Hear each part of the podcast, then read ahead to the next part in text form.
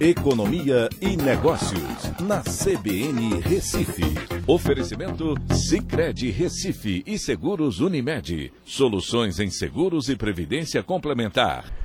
Olá, amigos, tudo bem? No podcast de hoje eu vou falar sobre os preços dos imóveis residenciais tiveram a maior valorização dos últimos sete anos em 2021.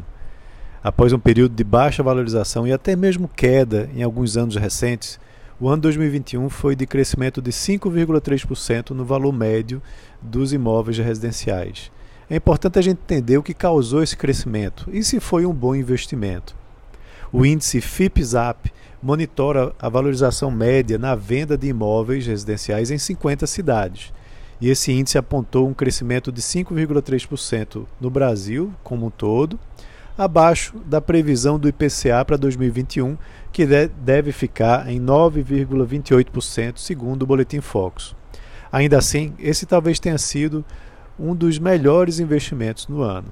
O Ibovespa e outros investimentos de renda variável e também fixa tiveram um desempenho pífio ou mesmo negativo, e somente os títulos atrelados ao IPCA ou dólar conseguiram performar bem.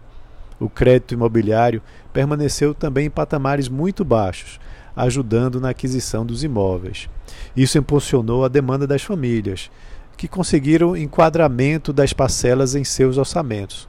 E pelo lado da oferta, a pandemia desestabilizou a produção em determinados momentos, reduzindo a quantidade ofertada e novos lançamentos no mercado. A pandemia também foi responsável pela valorização de imóveis em áreas mais distantes, nos chamados imóveis de segunda residência, que são casas de praia ou de campo.